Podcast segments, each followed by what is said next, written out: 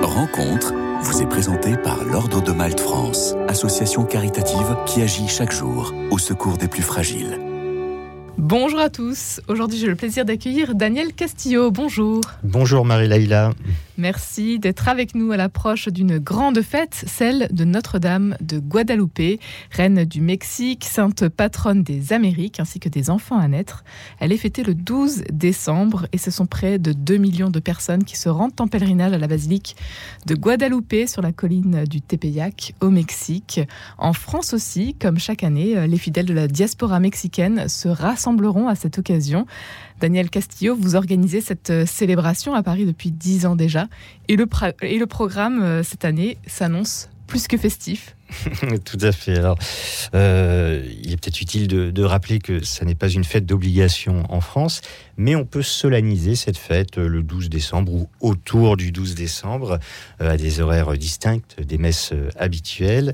effectivement, cette année encore à Paris, il y aura des manifestations, notamment euh, cette messe, cette grand-messe organisée le, dimanche 10 euh, décembre euh, à 15h45 à Paris, en l'église Sainte-Eugène-Sainte-Cécile, pour honorer la Vierge de Guadalupe, qui est la, la reine du Mexique et la patronne des Amériques. Donc, on va recevoir beaucoup de Mexicains, beaucoup de Français, évidemment, qui sont attachés à la Vierge de Guadeloupe et de nombreux Sud-Américains. Plus largement toute la communauté euh, hispanophone. Tout à fait, tout à fait. Lors de cette belle et, grande fête que l'on espère encore une fois réussie. Euh, mais on travaille déjà beaucoup pour, euh, pour l'événement honorer celle qui est apparue un 12 décembre 1531 au nord de Mexico. Quelle est, l'histoire de cette apparition? En fait, euh, pourquoi on fête Notre-Dame de Guadalupe le, 12 décembre? C'est parce que c'est la dernière apparition à l'Indien Juan Diego en 1531. La Vierge euh, est apparue cinq fois euh, et, la dernière apparition c'était donc le 12.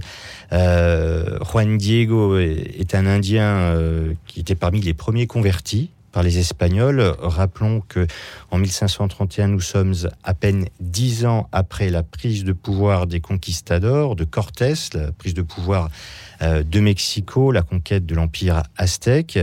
Euh, depuis quelques années, les euh, les franciscains tentaient d'évangéliser les Indiens avec beaucoup de, difficultés. Le contexte était très difficile. Les, conquistadors espagnols étaient, euh, euh, disons-le plutôt, euh, brutaux. Ils s'emparaient des richesses. Ils avaient interdit les sacrifices humains. Alors, vous, vous allez me dire, heureusement.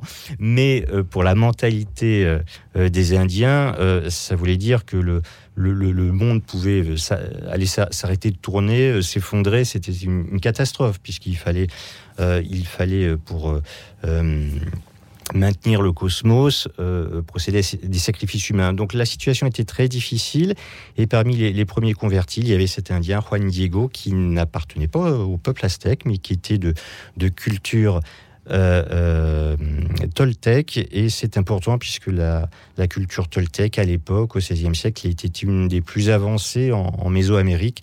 Il concevait déjà l'idée du Dieu unique. Donc c'est peut-être pas un hasard si euh, Juan Diego a été un des, premiers convertis. Et donc la, Vierge lui est apparue euh, cinq fois et la dernière fois il y a eu le, miracle des fleurs, c'est-à-dire que euh, bah, il fallait une preuve de l'apparition de, la Vierge. Juan Diego devait convaincre l'évêque, le premier évêque de Mexico, Juan de Sumaraga, et la Vierge lui a demandé de cueillir des, roses sur la colline du Tepeyac, qui est déjà un miracle puisque nous sommes en plein hiver, que les températures peuvent atteindre près de 0 degré et donc que les, belles roses de Castille ne poussent pas au Mexique à cette époque. Puis euh, Juan Diego est arrivé euh, à l'évêché et il a déballé sa tilma, son manteau, son poncho avec les roses et l'image de la Vierge est miraculeusement apparue sur ce vêtement qui est encore aujourd'hui intact et exposé à la basilique Notre-Dame de Guadalupe à Mexico. Quelle est cette image précisément? C'est une image assez impressionnante. Oui, c'est l'image d'une vierge métisse européenne euh, indienne.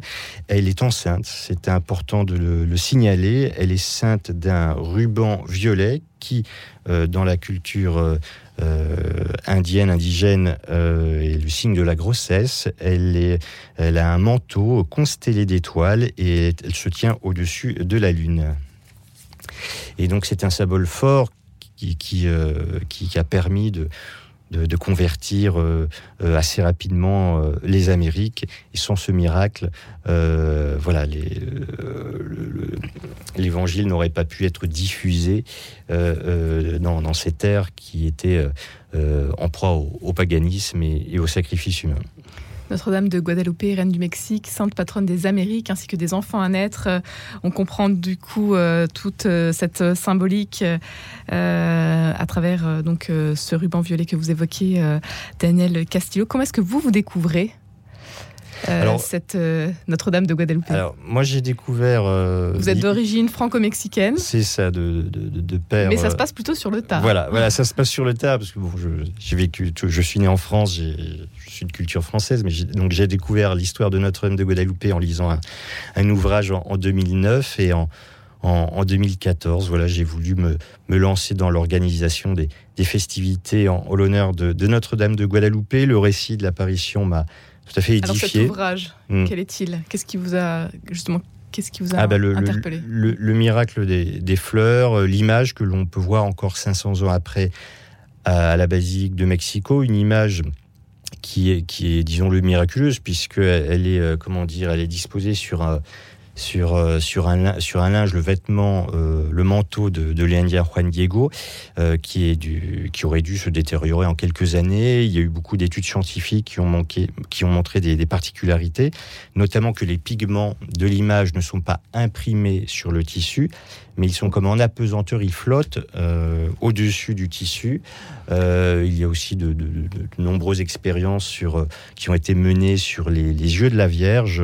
Voilà, beaucoup de choses, à, beaucoup de choses que l'on peut lire dans, dans, des ouvrages très savants.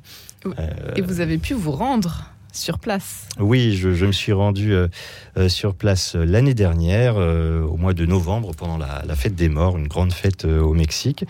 Euh, c'était c'était très émouvant euh, de pouvoir euh, voir l'image, cette image qui, qui l'on trouve partout au Mexique, dans les rues, dans les taxis, sur, en médaillon, autour des, des voilà, des, des, des, coups des personnes. Elle sera à l'honneur euh, ce 10 décembre à Paris, Notre-Dame de Guadeloupe, et notamment en musique. On vous propose d'écouter tout de suite. Euh, Expliquez-nous un extrait de. An... Alors, je vous laisse le dire. Angelicas Milicia, c'est un chant à la Vierge Marie composé par l'un des plus grands compositeurs de la période baroque euh, en Nouvelle-Espagne, 18e siècle, qui s'appelle Manuel de Soumaya et que l'on jouera dimanche 10 décembre.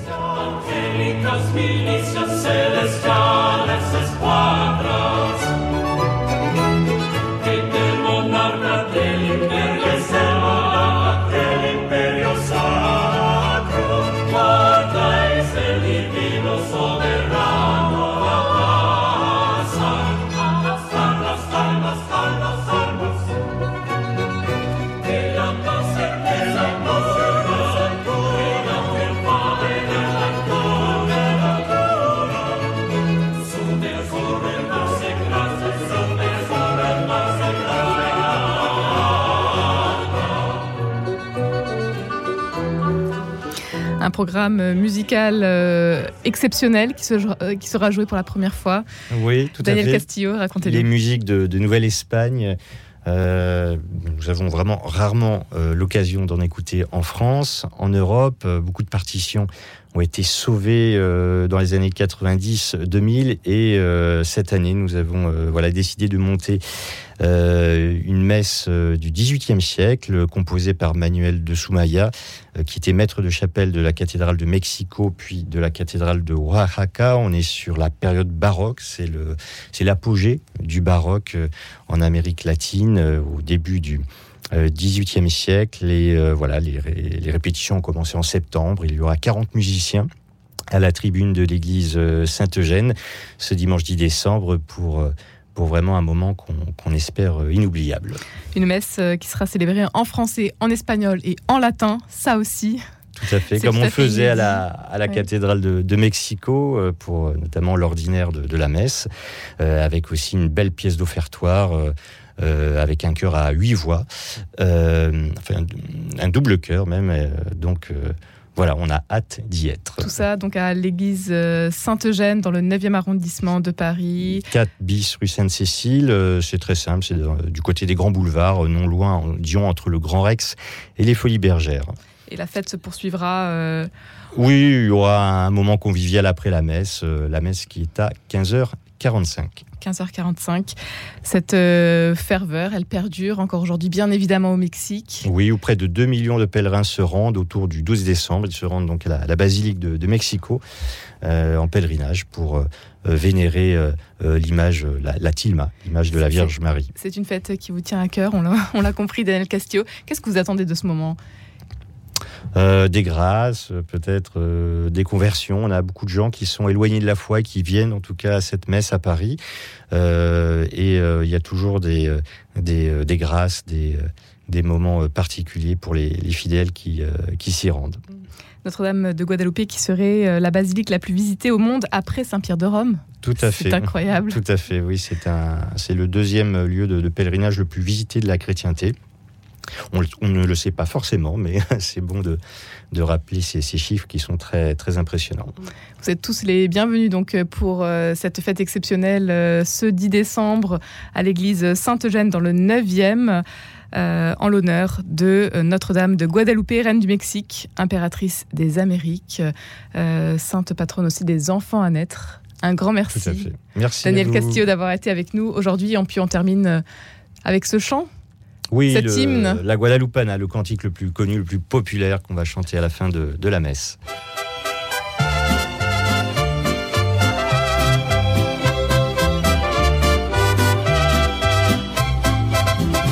Desde el cielo una hermosa mañana, desde el cielo